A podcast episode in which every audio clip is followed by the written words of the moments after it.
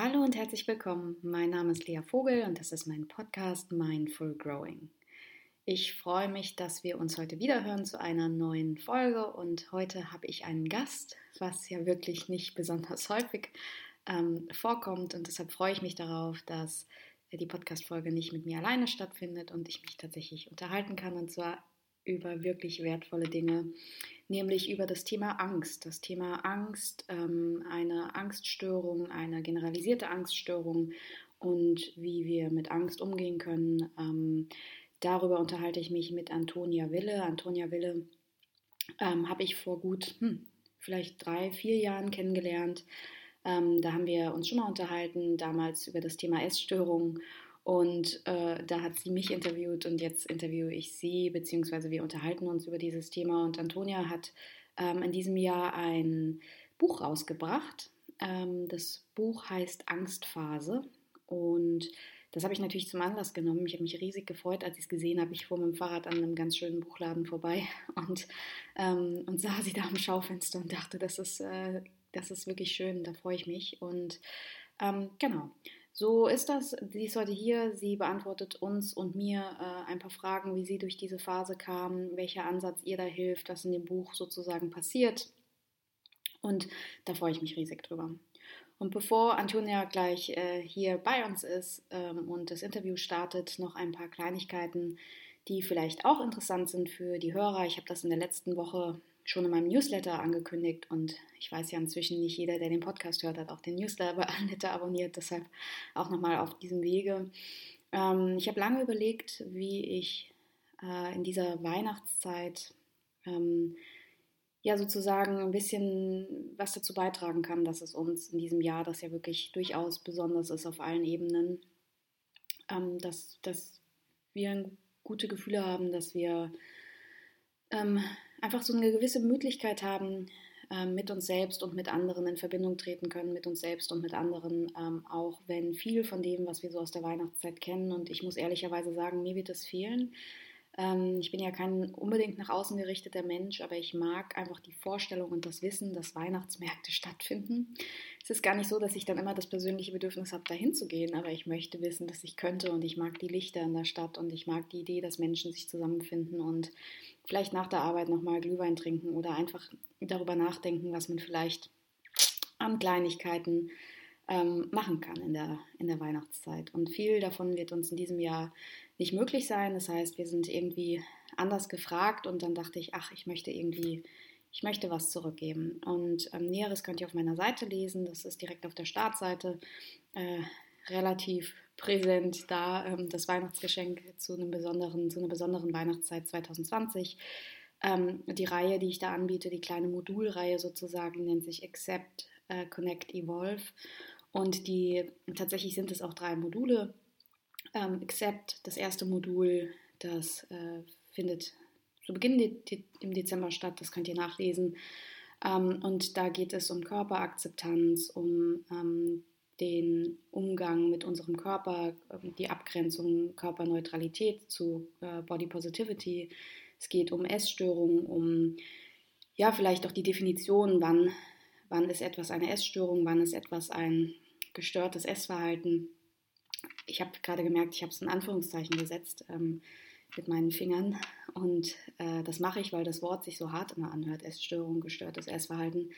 Leider ist das sozusagen die Definition oder der, die, die Ausdrucksweise, an der ich mich da auch bediene. Und ähm, ich finde es einfach wichtig, dass es so eine gewisse Awareness gibt. Ich glaube, so viele Menschen strugglen mit sich, mit dem Körper, mit der Veränderung des Körpers. Ähm, es gibt so viele Menschen, die ganz offiziell keine Diagnose, keine pathologische Diagnose haben, trotzdem ganz, ganz viel über Essen, verbotene Lebensmittel, gute Lebensmittel, irgendwelche Diäten nachdenken. Und es ist einfach sozusagen unser Zeitgeist, dass wir da in einer Welt ähm, leben, die so, so fixiert ist auf das Thin Ideal, auf das dünne Ideal sozusagen, dass wir da gebrainwashed wurden ohne Ende und dass wir dementsprechend in Ablehnung gehen mit unserem Körper- und äh, Essstörungen und oder gestörtes Essverhalten entwickeln. Und der Teil Accept widmet sich genau diesem Thema voll und ganz. Das heißt, wer Interesse daran hat, ähm, einfach weil es für einen selbst spannend ist, weil ihr das Gefühl habt, es wäre gut, das mal zu hören, weil ihr euch mehr Aufklärung wünscht oder aber einfach, weil ihr das Gefühl habt, es ist aus irgendeinem Grund wichtig dabei zu sein, dann ist das euer Modul. Ähm, das Modul Connect, das so Mitte Dezember stattfindet, ähm, da geht es um Connection zwischen uns und zu uns und ist ähm, ja, ist das gemütlichste aller, würde ich sagen. Und da geht es äh, um, ich werde eine Geschichte vorlesen. Äh, natürlich, wie könnte es anders sein? Eine Geschichte, die zum Nachdenken anregt, die zum Reflektieren einlädt. Ähm, es gibt achtsamen Austausch untereinander. Und wir versuchen in diesem Modul nicht nur näher an uns selbst ranzukommen, an unseren Wesenskern, sondern einfach auch in die Verbindung zu anderen zu gehen, was in dieser Zeit vielleicht auch einfach ein bisschen fehlt. Und das letzte Modul, das kurz vor Weihnachten stattfindet, heißt Evolve. Da geht es ähm, um Entwicklung natürlich, wie könnte das anders sein? Und in diesem Modul möchte ich äh, ja so ein bisschen über meinen Ansatz, meine Art des Arbeitens aufklären. Ähm, klingt erstmal, wenn ich mich gerade so zuhöre, klingt erstmal mega spannend, aber ich mache das nicht nur, weil ich so gerne über meine Arbeit rede, das natürlich auch, sondern weil ich äh, ja auch in vielen Podcasts davon spreche, dass ähm, ich einfach wahrnehme, dass Menschen ähm, vielleicht wegen dieser freien Ressourcen, die wir so haben, und das ist ja erstmal total toll, ne, dass wir zu jeder Zeit auf Wissen zugreifen können, dass wir Podcasts haben, dass wir YouTube-Videos haben, dass wir total viele Bücher haben zum Thema Selbsthilfe, Selbstpersönlichkeitsentwicklung ähm, und Achtsamkeit. Und dass das totaler Zeitgeist ist und wirklich, da bin ich, äh, ich finde es super, das muss man jetzt überhaupt nicht schlecht reden, ich finde es total super.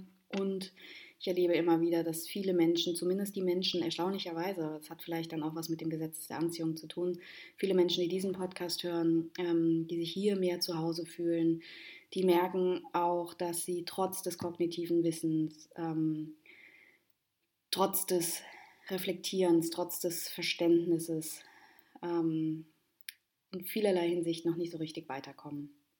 Und Achtung, ich habe auch nicht das Tool, weil das wäre ja dann mehr dasselbe. Dann würde ich ja jetzt versprechen, ich weiß, wie man es macht. Ich weiß aber, dass das, was ich, wie ich arbeite, dass das der Weg ist, woran ich tatsächlich glaube. Und vielleicht an einem, an einem Beispiel, ne, wenn man ähm, wenn man sehr, sehr starke Angst hat, beispielsweise vor ähm, anderen Menschen zu sprechen. Ich, genau, ich hatte vor zwei Wochen, da war ich zum Mental Health Day zu, zu einem Speaking-Event eingeladen und es waren ähm, offiziell 5000 Menschen geladen, online wohlgemerkt, und zugesehen haben dann, glaube ich, 2800 und das war eine Menge. Und sagen wir mal, da wäre eine große Angst ähm, vor vielen Menschen zu sprechen oder sich zu zeigen. Side Note, die war da ähm, inzwischen als okaye Aufregung, früher als wirkliche Angst, würde ich sagen.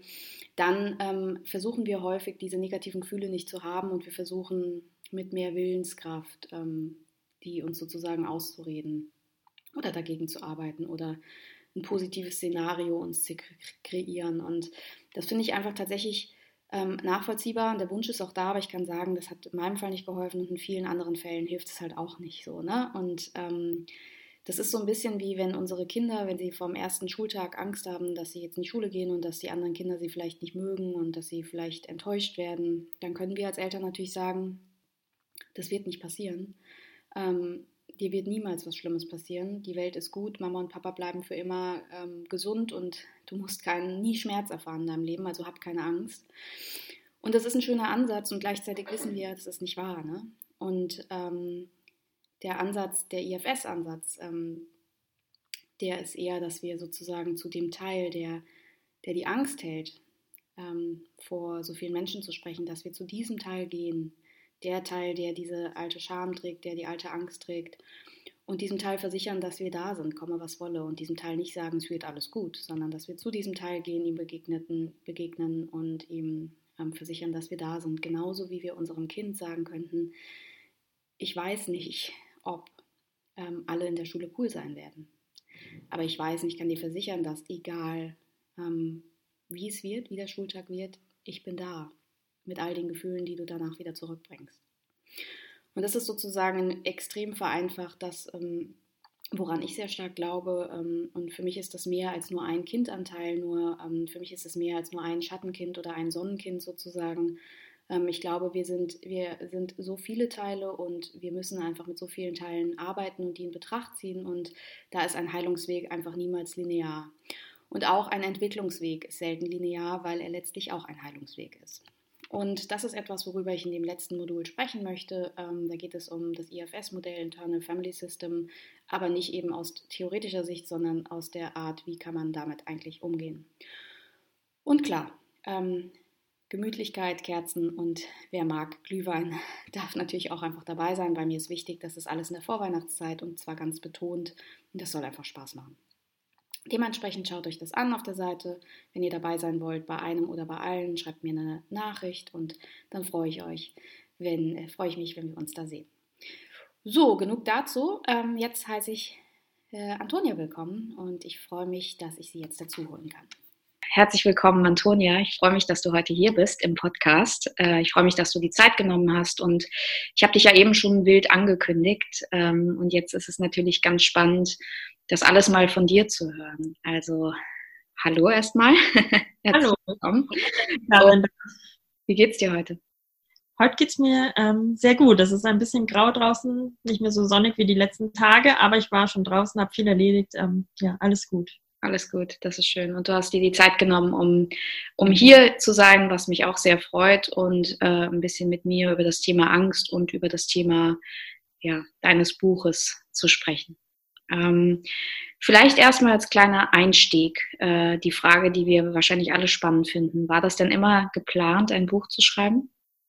Ähm, das ist eine gute Frage. Also ich glaube, dadurch, dass ich ja Journalistin geworden bin und schon immer auch gerne geschrieben habe, auch als Kind schon kleine Kurzgeschichten von Bibi Blocksberg oder so geschrieben habe und einfach auch wahnsinnig viel gelesen und auch Hörspiele gehört habe, war irgendwie immer klar, ich möchte irgendwann vielleicht ein Buch schreiben das Thema war nicht ganz so klar. Mhm. Aber auch da muss ich sagen, ist in den letzten Jahren immer wieder das Thema Angst bei mir aufgeploppt, weil es einfach ein Thema ist, was mich ja persönlich sehr viel beschäftigt hat, aber ich auch im Umfeld gesehen habe, dass viel zu wenig darüber geredet wird. Mhm. Ich war mir nur nie sicher, ob ich es in einer Art von Roman verarbeite oder ob ich eben doch es autobiografisch mache.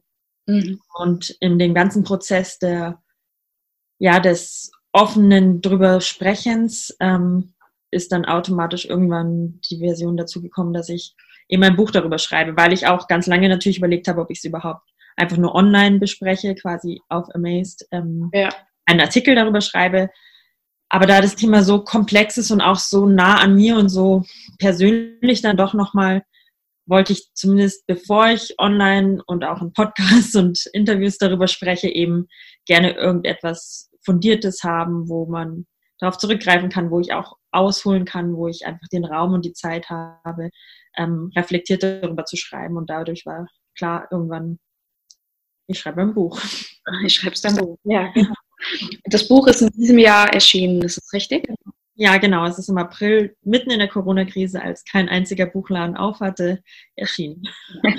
Was ja quasi schon wahrscheinlich wieder Nahrung wäre für, für das Thema und die Problematik. Ne? Ähm, Absolut. Also es ist tatsächlich auch so, dass der Verlag in der Corona-Krise ganz viele Neuerscheinungen geschoben hat. Ähm, nur meines erschienen ist, weil das Thema Angst natürlich auch in der Krise ein großes Thema ist. Ja, ja, das glaube ich. Hm. Und das ist auch was, was wir alle einfach nachvollziehen können. Ne? Und in meinem Podcast spreche ich auch ganz, ganz viel und häufig von Angst, Angst in verschiedenen Gewändern sozusagen. Und die Frage, die natürlich für viele spannend ist, gerade wenn man damit selbst zu tun hat und wirklich ist, also wer hat das nicht? Ne? Es ist ja erstmal ein überaus menschliches Gefühl ähm, und gleichzeitig die Art, wie gehe ich jetzt eigentlich mit meiner Angst um. Und ich glaube, das ist ja auch ein bisschen das, was du in deinem Buch stark thematisierst und das ist auch auf jeden Fall was, was ich, ja, was ich mit dir im Austausch einfach gerne besprechen würde.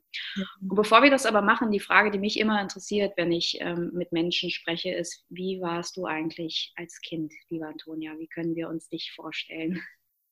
Ich glaube, ich war ein ähm, sehr ruhiges, aber sehr neugieriges Kind.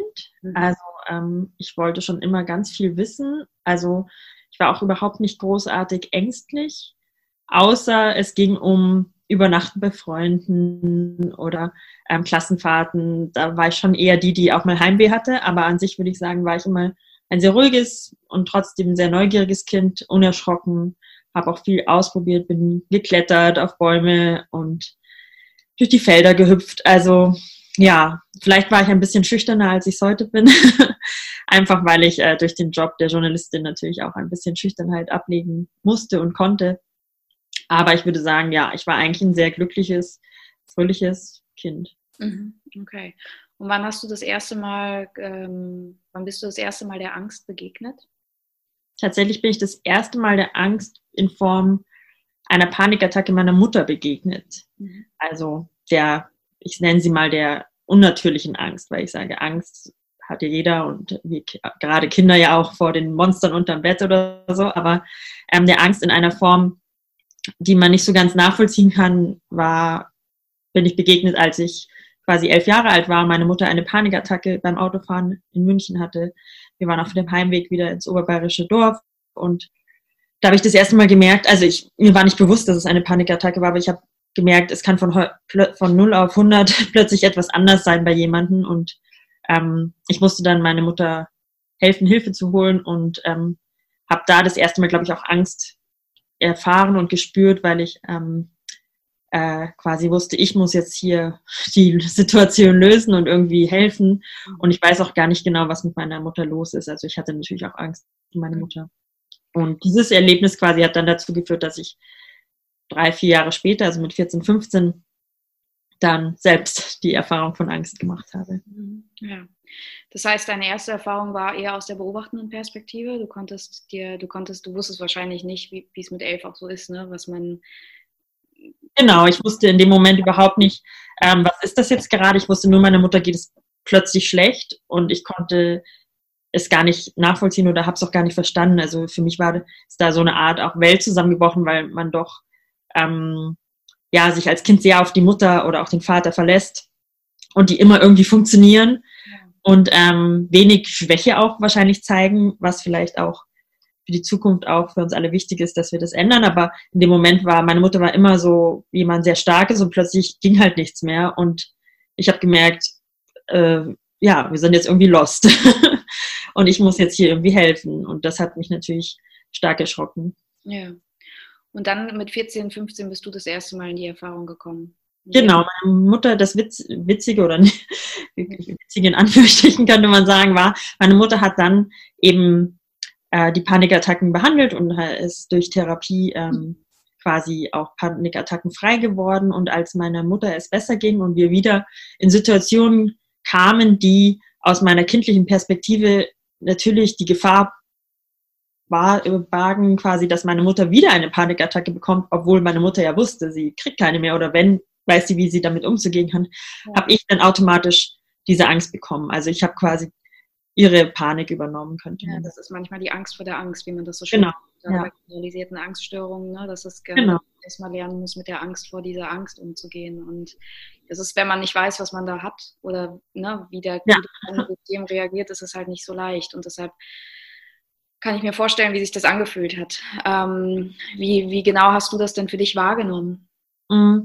Also, es lief tatsächlich sehr schleichend ab. Ich habe gemerkt, mir wird äh, vor solchen Situationen ist mir unwohl. Ich möchte die eigentlich nicht überhaupt nicht machen. Ich möchte sie lieber vermeiden. Und wenn ich sie doch mache, war einfach die Gefahr groß, dass mir schlecht wird. Mir wird heiß und kalt. Ich kann schlecht atmen. Ich habe das Gefühl, meine Jacke muss ich jetzt ausziehen, weil irgendwie alles ist zu eng. Und ähm, ja, so richtiges ja, beengendes Gefühl, beklemmend einfach auch. Und ähm, das lief ganz schleichend ab, weil ich natürlich für den ersten Moment diese Verknüpfung nicht so hinbekommen habe zu der Panikattacke meiner Mutter oder zu den Angstgefühlen, die man in Angstzuständen hat. Ähm, ich habe irgendwann dann meiner Mutter davon erzählt und die hat natürlich dann ähm, gleich gewusst, was Sache ist.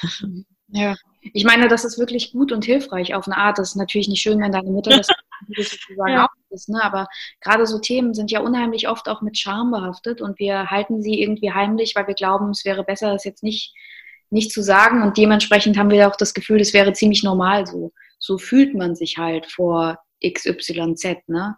Und wenn, wenn wir dann jemanden haben, mit dem wir sprechen können, ist es natürlich schon mal extrem hilfreich. Es war insofern auch super hilfreich, also Einfach weil meine Mutter gleich wusste, was es ist. Wir sind nicht von Arzt zu Arzt gerannt und haben geguckt, ob es irgendwie körperliche Beschwerden sind. Also natürlich bei den ersten Malen als Teenagerin dachte man, vielleicht ist es der Kreislauf, vielleicht ist es der, das Wachstum.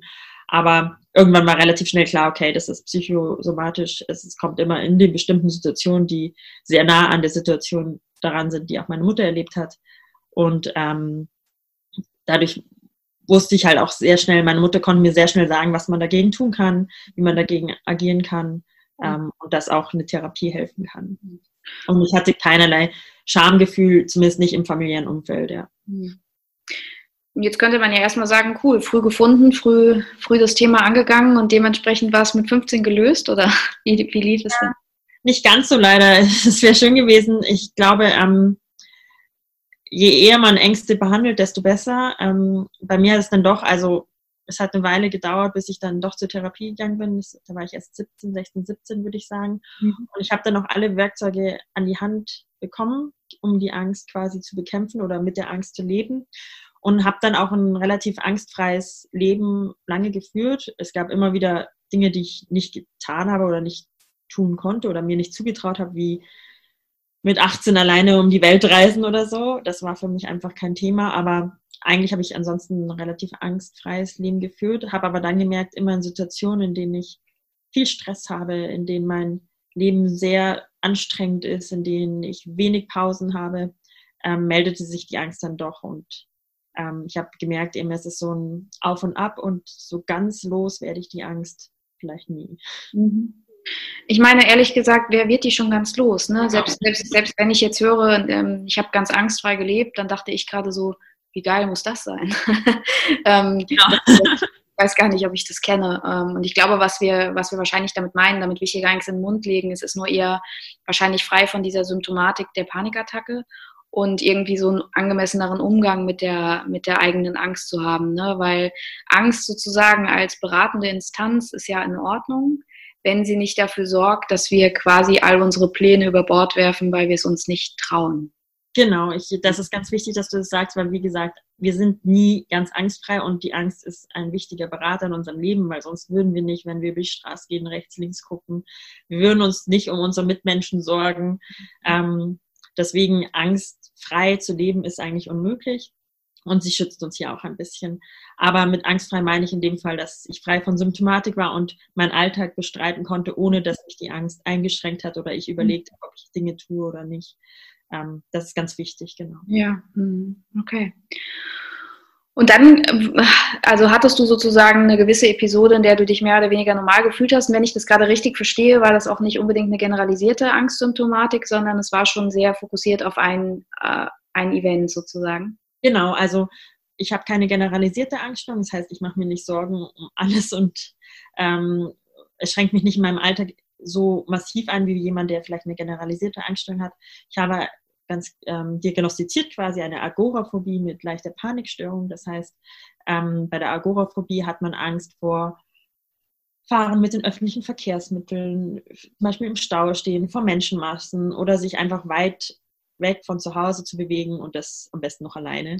Mhm. Ähm, bei mir war das sehr spezifisch oder es ist bis heute, wenn ich äh, beispielsweise in, mit der U-Bahn fahre und die bleibt im Tunnel stehen und ich kann nicht bestimmen, wann ich wegkomme und muss es aushalten. Oder wenn ich im Stau stehe, werde ich nervös. Oder wenn ich eben alleine wohin fliegen müsste oder mich einfach sehr weit weg von zu Hause alleine bewegen muss. Ähm, das sind so die typischen Situationen. Also meine Angst ist sehr situationsbezogen. Sie kann sich schon mal ausweiten. In sehr stressigen Phasen hatte ich auch Probleme, allein zum Supermarkt zu gehen oder in einer Schlange anzustehen. Ähm, alles, also immer Situationen, in denen ich das Gefühl habe, ich kann nicht weg und muss jetzt hier bleiben und bin jetzt hier eingesperrt was natürlich ein trügerisches Gefühl ist, weil man kann immer irgendwie weg, außer natürlich die U-Bahn steht im Tunnel, dann kann man nicht sofort raus. Mhm. Aber aus der Schlange kann man wieder austreten und den Supermarkt verlassen, theoretisch.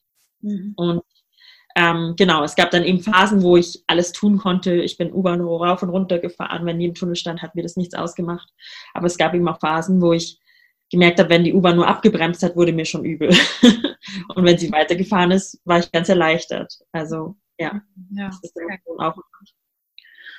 Was waren, würdest du sagen, so deine, ich weiß gar nicht, Antonia, ob du das überhaupt weißt, so mein, von meiner Haltung, ich bin gar nicht so der allergrößte Fan von diesen ganz klassischen Tools. Es ist natürlich immer toll, wenn man in der Therapie Dinge an die Hand bekommt, mit denen man gerade dann auch vor allem in so Akutsituationen ganz gut umgehen kann. Aber zumindest in meiner Wahrnehmung und in der Art, wie ich arbeite, ist es schon so, dass wir auch vor allem die Symptomatik verstehen wollen. Ne? Wir wollen also ganz oft auch verstehen, was will die Angst mir jetzt eigentlich gerade sagen oder warum ist sie jetzt gerade da. Und trotzdem, all das Verständnis nützt ja dann in so einer akuten Situation nichts. Ne? In der akuten Situation will man irgendwie quasi schaffen, wieder einigermaßen normal zu atmen und nicht ja. in Panik zu geraten, wenn man in der U-Bahn steckt. Ne? Was hat dir denn in diesen Situationen geholfen oder was hilft dir in diesen Situationen? Mm, in diesen Situationen hilft es mir vor allen Dingen einmal bis zum Ende zu denken, also weil man ja so schnell in Panik verfällt und dann denkt, ähm, oh Gott, was ist, wenn mir jetzt schlecht wird? Und wenn man dann einfach weiterdenkt und sagt, okay, was wäre denn jetzt, wenn dir schlecht wird? Was passiert, wenn du dich übergeben musst? Mhm. Ähm, was ist so der Worst Case, was eintreten kann? Und dann merkt man relativ schnell, der Worst Case ist gar nicht so schlimm. Und meistens ist der Worst Case auch noch nie eingetreten. Also bei mir ist es noch nie passiert, dass ich hilflos irgendwie im Supermarkt stand und mich nur erbrochen habe, ähm, sondern ich bin da immer wieder rausgekommen. Und wenn man das schon weiterdenkt, dann kann man sich schon mal beruhigen. Dann auch versuche ich immer äh, mit mir zu sprechen und auch zu sagen, es kann jetzt nichts passieren. Ähm, das Schlimmste, was passieren kann, ist, dass dir schlecht wird. Dann gehst du halt aus der Schlange raus, lässt dein Zeug liegen. Dann sind die Verkäufer vielleicht kurz genervt, weil sie das Zeug wegräumen müssen. Aber all das hat ja keine extremen Konsequenzen für den Weltfrieden oder so. Also es ist alles nichts, was, ähm, was problematisch ist. Vielleicht gucken die Leute ganz kurz komisch, aber auch das kann man überleben, weil man macht es ja nicht, weil man jetzt gerade jemanden ärgern will. Und dann hilft mir natürlich schon auch, mich auf die Atmung zu konzentrieren, tief ein- und auszuatmen, mir auch dem Körper zu signalisieren, es kann nichts passieren, es ist alles gut, ich kann ruhig atmen und wenn es ganz schlimm ist, versuche ich mich auch zu bewegen, weil man oft in so eine Schockstarre verfällt. Mhm. Und das Problem ist ja, die Angst wird hervorgerufen durch zu viel Adrenalin und weil man es nicht abbaut, wird einem schlecht und die mhm. Hände kribbeln und die Füße kribbeln. Und indem man sich dann bewegt oder kurz zehn Jumping Jacks macht oder so, kann man schon das Adrenalin abbauen und ähm, dann geht es meistens schon ein bisschen besser. Ja. Ja, das finde ich spannend, weil das ist ja etwas, was nicht nur bei akuten Paniksituationen passiert, dass wir sozusagen das Gefühl haben, trotz des besseren Verständnisses ist der Körper aber anders. Ne? Also, obwohl wir wissen, dass theoretisch jetzt nicht so was Schlimmes passiert, genau. sitzt irgendwie das Gefühl im Körper. Und das ist ja wirklich, der Körper, der hat ja so viel mehr Informationen gespeichert, als wir das zum Teil wissen oder als unser Kopf das auch weiß. Ne? Und in dem Moment zum Beispiel auch, in, also es hilft mir auch manchmal in einer sehr angespannten Situation, dann einfach meinem Körper zu signalisieren, dass er gerade nicht angespannt ist, indem ich ihn wieder locker mache. Ne? Das sind so Dinge, bei denen ich ganz ehrlich gesagt früher oft dachte, äh, ich habe so ein bisschen abgetan. Und man merkt aber tatsächlich in den Momenten, in denen man so in einer Situation ist, dass es doch, ähm, ja, dass Körper, Geist und Seele doch irgendwie zusammenhängen. Ne? Und dass es hilft, den Körper, auch, auf die, auch den Körper runter zu regulieren. Genau, das hilft absolut. Und man man vergisst es natürlich schnell, weil man ist dann so in so einem Gedankenwirrwarr und in so einem Karussell drin, mhm. dass man sich mehr und mehr verkrampft und erstarrt, aber eigentlich hilft es dann doch, wenn man sich bewegt und eben versucht zu entspannen und auch den Körper ein bisschen dazu zu zwingen quasi. Und ja. Ähm, wenn der Körper sich dann entspannt, entspannt man auch selber wieder. Mhm. Ja. Und das ist jetzt eine Situation, ähm, die du sozusagen machst, wenn es akut ist. Hat sich denn aber auch dein, deine Grundroutine geändert? Ja, also ich habe, ich glaube, es, es war ganz wichtig zu merken, ich habe ganz viele Jahre gegen die Angst gekämpft, also ganz nach dem Motto, ich möchte angstfrei leben und habe mich wirklich wie in so einem, auf so einem Schlachtfeld mit der Angst befunden und habe immer, wenn sie kam, so sehr gegen sie angekämpft, ähm, was zeitweise dazu geführt hat, dass ich gewonnen habe, zeitweise hat auch die Angst gewonnen, aber es war einfach immer Krieg. Ja. Irgendwann habe ich gemerkt, das führt langfristig zu nichts. Kurzfristig kann ich gewinnen und kurzfristig gewinne ich auch an Freiheit wieder, aber langfristig holt mich die Angst auch wieder ein und fordert mich heraus. Und dann habe ich irgendwann geguckt, vielleicht kann ich auch meine Einstellung zur Angst einfach ändern, dass ich einfach die Waffen niederlege und sage, lass uns mal reden.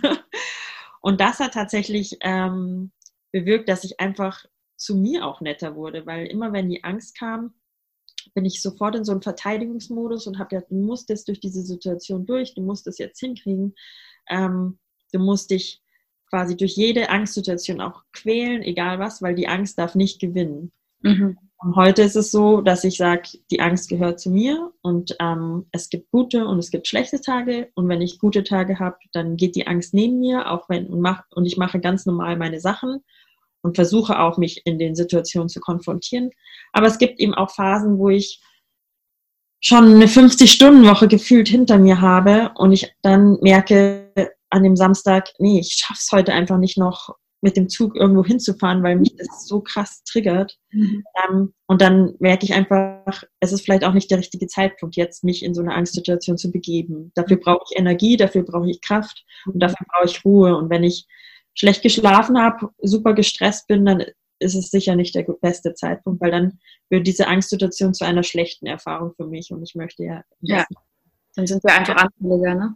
Mhm. Genau, also ich habe einfach gelernt, eben nicht mehr im ständigen Kampf zu sein, sondern auch auf die Angst zu hören. Weil meistens habe ich dann, wenn, als ich dann hingeschaut habe, habe ich gemerkt, die Angst kommt auch immer nur dann, wenn ich eigentlich schon am Limit bin. Mhm. in Momenten, wo ich eh schon super gestresst bin, wo ich schon seit Wochen nicht mehr so gut schlafe, vielleicht auch schon Nackenschmerzen habe, weil ich so verkrampft vom Laptop saß und ähm, dann noch 20 Termine mir reingequetscht habe und beim 20. Termin kam dann die Angst und hat eigentlich gesagt, jetzt reicht's dann aber auch mal, jetzt mach mal Pause. Und so habe ich dann auch gelernt, einfach meinen Alltag anders zu, zu regulieren quasi, ja. dass ich mehr Ruhepausen mir gebe, mehr auf meine Bedürfnisse achte, weil ganz lange habe ich gedacht, wenn ich gestresst war und schon am Limit, naja, dann mache ich jetzt eine Runde Yoga und dann geht's schon wieder.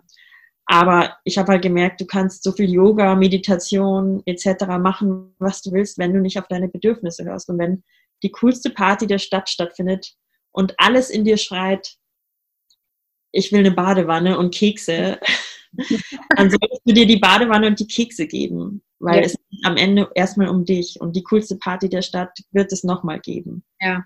Und du hast keine Freude an der coolsten Party der Stadt, wenn eigentlich alles in dir was anders will. Und im Zweifelsfall kommt die Angst dann mit auf die Party, weil du nicht auf dein Bedürfnis gehört hast.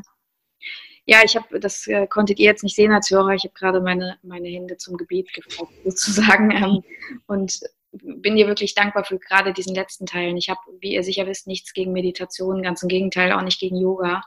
Aber ich finde, das, was du sagst, das entspricht so einer ehrlichen Wahrheit. Ne? Denn ähm, wir haben so eine Idee davon, wie unser routinierter Alltag aussieht. Wir haben eine Idee davon häufig, wie Selbstfürsorge aussieht. Ne? Und Selbstfürsorge sieht halt oft so aus, wie sie nach außen hin propagiert wird. Nämlich ja. Yoga und einem Smoothie und manchmal, wenn ich es höre, drehe ich schon die Augen und denke mir, Alter, das ist gerade nicht meine Selbstfürsorge. Ne? Ich brauche was so krass anderes. Ich brauche eine Schlabberhose, ich brauche vor allem echt niemanden um mich rum und ich brauche irgendwie ein Buch und oder ein Hörbuch oder sowas. Ne? Und da wirklich zu erkennen, was gerade dran ist. Ich glaube, das ist nicht nur etwas, was wir so mit dem Älterwerden wahrscheinlich idealerweise besser lernen, sondern das ist was, was wir vor allem auch ganz oft gelehrt bekommen, wenn wir mal konfrontiert waren mit so einer Herausforderung. Ne? Ja, und es ist auch wirklich so, dass man lernen muss, dass man die Dinge, also dass man zuallererst, und das mag manchmal erstmal aus der ersten Perspektive auch egoistisch wirken, aber dass man erstmal seine eigenen Bedürfnisse stillen muss und nicht permanent die Erwartungen anderer erfüllen ja. sollte. Und man vielleicht auch Leute erstmal enttäuscht, weil die das auch nicht so nachvollziehen können, weil die ihre Energie im Party machen und fünf Tage die Woche unterwegs sein finden. Aber es gibt, wir sind alle unterschiedlich und es gibt eben auch Menschen wie mich, die eher auftanken, wenn sie dann für sich sind und Ruhe haben und oder eine Runde joggen gehen oder so. Also wir sind alle so unterschiedlich und da muss jeder für sich seinen Weg finden und jeder Weg ist okay. Hm. Ich meine, das klingt gerade so und trotzdem frage ich nochmal nach, weil ich habe da immer eine, die Erfahrung, ähm, dass, dass Menschen äh, das sehr, sehr schwierig finden. Aber würdest du sagen, dass du dich da ganz akzeptieren kannst mit dem, was du so bist, was du mitbringst, mit deinen, ja, vielleicht auch mit deiner Angst? Hm, das ist auf jeden Fall ein Prozess gewesen und ich glaube, ich bin da immer noch drin. Mhm. Aber ich würde sagen, ich kann mich heute, zumindest was die Angst betrifft, besser akzeptieren. Ich war schon immer jemand, der einen großen Selbstwert hat und sehr bei sich ist und auch sehr gut seine Bedürfnisse eigentlich durchsetzen konnte. Aber immer wenn es um die Angst ging oder wenn ich gemerkt habe, heute ist nicht so ein guter Tag, dann hätte ich ganz lange nicht gesagt, ich kann heute nicht kommen, weil ich fühle mich nicht so gut oder heute habe ich einen eher schwachen Tag, was die Angst betrifft. Das hätte ich niemals gesagt. Aber mit dem Beginn dessen, dass ich darüber offen gesprochen habe, nicht nur im familiären Umkreis, sondern auch im Freundinnen- und Freundumkreis, also Freundesumkreis und auch im, ja, jetzt in der Öffentlichkeit kann ich, glaube ich, noch mehr die Antonia mit Angststörungen akzeptieren. Also ich habe, wie ich gesagt habe, so lange gegen die Angst angekämpft und ich wollte nie, dass sie ein Teil von mir ist. Und irgendwann habe ich verstanden, sie ist eben doch ein Teil, aber sie macht mich nicht aus. Ich glaube, das war ganz wichtig in dem Prozess zu sehen, dass mich diese Angst auch nicht abwertet. Also weil ich selber mich ganz oft abgewertet habe und indem ich aber offen darüber gesprochen habe, habe ich gemerkt, die Menschen um mich herum werten mich auch nicht wegen der Angst ab. Nur ich tue es. Und ja. heute kann ich sagen, ja, ich bin Antonia, Journalistin, Freundin, Schwester, Tochter und eben auch jemand, der hin und wieder Angst hat. Und all das gehört zu mir und das ist auch okay. Ja. Aber sicherlich noch ein Prozess und ich würde lügen, wenn ich nicht auch Angst gehabt hätte, durch das Buch vielleicht für immer die mit der Angststeuerung zu sein. Na klar, wir haben Angst vor Stigmatisierung. Das ist ja auch mit ein Grund, warum, also ehrlich gesagt, das ist mit ein Grund, warum ich das Bedürfnis hatte, mit dir zu sprechen, weil ich es einfach sehr, sehr schön finde, dass du dich da öffnest. Ich glaube tatsächlich, dass wir, dass wir Menschen immer alle sehr viel mehr lernen können, wenn wir jemanden haben, der ehrlich spricht. Ne? Weil theoretisch wissen wir so viel um, also weißt du, wir leben ja auch in einer Zeit, wo es uns ganz sicher nicht an Informationen mangelt. Wir haben YouTube, wir haben Podcasts, wir haben all die, diese freien Ressourcen und das ist auch alles gut so. Es ist alles gut so und gleichzeitig hilft es uns einfach und es interessiert uns natürlich auch, dass echte Menschen echte Themen haben. Ne?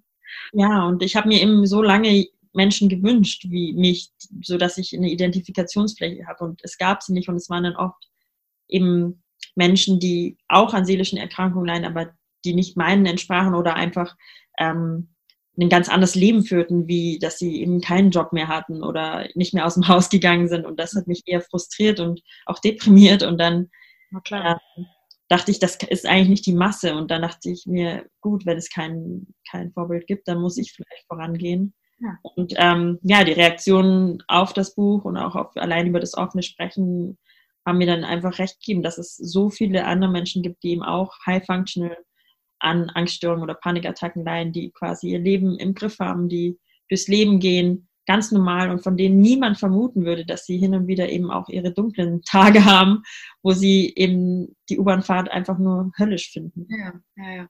Ich meine, es ist nicht selten, dass Menschen, die an mentalen Krankheiten leiden, ähm, dass die sehr, sehr hochprofessionelle Wesen sind. Ne? Also, ich glaube, eben die Masse, aber in der öffentlichen Wahrnehmung und gerade auch in der, ähm, habe ich jetzt einfach viel mitgekriegt, auch in der ähm, medizinischen Wahrnehmung hat man oft so dieses Bild des psychisch Erkrankten, der nur auf dem Sofa liegt und die Decke anstarrt. Und, oh ja, ähm, die Mediziner und die, ja. und die psychischen Erkrankungen, das ist nochmal so ein Thema für sich. Ja, ja.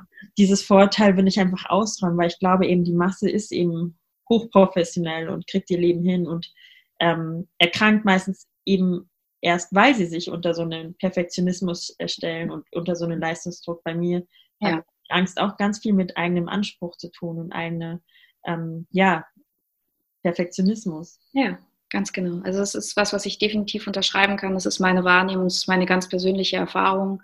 Und ähm, ich finde es einfach schön, wichtig und würde es immer wieder und zu jeder Zeit wiederholen, dass wir uns dadurch tatsächlich nicht geschwächt fühlen, sondern dass wir einfach anerkennen, was es ist. Und ich weiß, das ist ja auch gerade so der aktuelle Ton in der Gesellschaft, dass wir offener damit umgehen. Und trotzdem, und ich meine, wir haben vor vier Jahren oder vor drei Jahren schon darüber gesprochen, über das Thema Essstörungen, ne? trotzdem, es liegt da auch noch so ein großes Stigma drauf. Und es liegt immer noch so, es ist immer noch so viel in Heimlichkeit, wenn es um das Thema mentale Erkrankungen geht. Und alle, am liebsten sprechen die meisten darüber, wenn es bereits vorbei ist. Ne? Nicht, genau. wenn man mitten im Kampf steckt sozusagen. Und das suggeriert wieder, dass es einen Anfang und ein Ende gibt, was ja eigentlich auch gar nicht so richtig stimmt, sondern es ist ja immer ein totaler Prozess. Ne? Und ich glaube auch, dass es ein Prozess ist und dass ganz viele Menschen eben, also ich glaube, dass niemand davor gefeit ist, weil wir alle in unserem Leben mit Krisen und mit Erlebnissen konfrontiert werden, die ja. uns auch mehr, mehr oder weniger hart treffen können. Und es ja. ist total menschlich, dass man gute und schlechte Tage hat. Es ja. muss immer in einer diagnostizierten Störung münden, ja. aber ich, es gibt eben Phasen im Leben, wo man eben super stark ist und dann gibt es Phasen im Leben, wo man eben eher schwach ist. Und ich verstehe auch, dass man Angst davor hat, weil es ist immer leider noch so, dass man dann eben wie gesagt, die mit der Angststörung ist oder man denkt, zum Beispiel, ich sei von Haus aus ängstlich, was ich halt überhaupt nicht bin. Ich bin eigentlich ein sehr mutiger Mensch. Und ähm, ja, da muss man einfach immer wieder dagegen ankämpfen. Und ich glaube, aber je mehr Menschen sich öffnen, desto ähm, schneller entwickeln wir uns zu einer Gesellschaft hin, die eben anerkennt, dass es eben nicht schwarz und weiß ist, sondern ganz oft auch eben grau. Ja, Genau aus dem Grund. Ich habe eigentlich noch zwei Fragen. Ich sage sie schon mal beide, damit, damit ich sie nicht vergesse. Das eine ist tatsächlich, ähm, wie ist denn Corona eigentlich aktuell bei dir, ähm, was das Thema mentale Gesundheit und Quarantäne bzw. Lockdown angeht? Das verträgt sich häufig nicht so gut. Das triggert viele nochmal. Ähm, wie ist es in deinem Fall? Und das Zweite ist, ich würde einfach gerne hören, nämlich wie du es eben schon selbst angesprochen hast, was ist Antonia denn eigentlich noch? Du bist ja ein sehr kreativer Mensch, du machst eine ganze Menge. Und auch wenn du als introvertierte Person es wahrscheinlich nicht so toll findest, jetzt die Dinge zu nennen, würde ich mich trotzdem freuen, wenn du uns noch ein bisschen sagst, was du was du noch so machst, wenn du nicht gerade Bücher schreibst, okay? okay. Aber erstmal noch diese, diese tatsächliche Corona-Frage, die mich irgendwie interessiert, weil sie nun mal so nicht zu leugnen aktuell ist. Ähm, gibst du da gerade besonders auf dich acht oder hast du das Gefühl, dass sich das gar nicht so weiter ähm, kümmert? Ich glaube, ich habe das große Glück in dem Fall, dass sich A, einmal für mich nicht so viel geändert hat, weil ich mhm. freiberuflich bin und schon immer im Homeoffice arbeite. Ich glaube, für Menschen, die plötzlich ins Homeoffice mussten und sonst von 10, 20 Kolleginnen ähm, umgeben sind, sich da auf jeden Fall schwerer tun. Mhm. Ich bin durch diese ganze Corona-Zeit und jetzt auch mit Lockdown oder Ausgangsbeschränkungen relativ gut gekommen. Ich mhm. glaube, das liegt aber einfach auch daran, dass ich mich in den letzten Jahren wahnsinnig viel mit mir beschäftigt hat. Ich schon immer sehr gut auch mit mir alleine klargekommen bin und ich einfach hm, ich meinen inneren Dämonen, würde ich sagen, schon gestellt habe. Ich glaube, Menschen, die ähm, in ihrem Alltag vorher durch viel Auswärtsessen und unterwegs sein, Barbesuche, Restaurant, Diskotheken, äh, ihren inneren Dämonen davon gerannt sind sozusagen, werden natürlich in so einer Situation damit konfrontiert. Ähm, ich habe die Arbeit quasi schon erledigt und äh, ja, genieße eigentlich diese Entschleunigung ein bisschen. Schön. Das ist schön, das auch aus der Perspektive mal zu sehen. Ne? Mhm. Und was machst du sonst noch so, wenn du nicht gerade Bücher schreibst, liebe Antonia? Sonst schreibe ich ganz viele Artikel natürlich. Ich bin freie Journalistin ja und auch Bloggerin schon seit über zwölf Jahren auf Amazed. Das finde ich krass, ne? Ich gibt es schon richtig lange. Ja, also Amazed gibt es jetzt schon fast ja, acht Jahre und zwölf Jahre bin ich schon im Internet. Ähm, ja, ansonsten mache ich viel Sport, tatsächlich auch Yoga und Meditation, aber ähm, nicht nach Fahrplan, sondern immer dann, wenn ich will. Ähm, und ja, ich würde tatsächlich auch sagen, ich bin gar nicht, ich bin so ein Introvert, Extrovert quasi. Also ich bin auch jemand, der äh, gerne auf die Bühne tritt und Vorträge hält und über Social Media oder auch über meine Angst spricht. Mhm. Ähm, deswegen, aber ich kann genauso gut eben in der Ruhe meine Energie auftanken. Ich lese viel. Mhm. Ja, kuschel mit meiner Katze. Sehr gut. Und wenn man, ähm, was glaubst du, wann ist das dein Buch das Richtige für Menschen? Ich glaube, es ist einmal ein Buch für Menschen, die selbst an Ängsten leiden oder vielleicht auch vermuten, an Ängsten zu leiden oder einfach ähm, ein Buch wollen, um Einblick zu bekommen. Ich glaube, es ist auch ganz gut für Angehörige, mhm. die selbst jemanden kennen, also oder Freunde und Freundinnen, die jemanden kennen, weil man, glaube ich, einen guten Einblick in die Gedankenwelt von jemandem bekommt, der an Anxiety leidet. Aber ich glaube, es kann auch ein Buch sein für jemanden, der gar nichts mit dem Thema bisher zu tun hatte, einfach auch in diese, in das Thema von, ja, wie achte ich auf meine Bedürfnisse, was ist eigentlich Selbstliebe und hilft mir Yoga dabei, ähm, eintauchen will. Mhm. Aber klar, es ist ein sehr persönliches, nahes Buch geworden. Es erzählt meine Geschichte anhand von Situationen und Erlebnissen und gibt, glaube ich, Hoffnung und Mut. Also das war mir ganz wichtig, dass es ein, ein wie sagt man, ein fröhliches Buch wird. Schön. Das ja. Buch heißt Angstphase. Genau. Die liebe Antonia heißt Antonia Wille. Äh, ihr findet sie im Internet, denke ich, in den schönsten Büch Bücherläden in Berlin. Das hatte ich eingangs schon gesagt, wo ich dich habe liegen sehen. Ähm, ja, Antonia, danke für die Zeit. Danke, dass du es mit uns geteilt hast. Das war auf jeden Fall sehr schön und ähm, ich werde einfach mal deinen Kontakt äh, verlinken, so dass man dich auch im Zweifel direkt irgendwie erreichen kann. Ne? Genau. Vielen, vielen lieben Dank, dass ich da sein durfte. Sehr, sehr gerne. Dankeschön.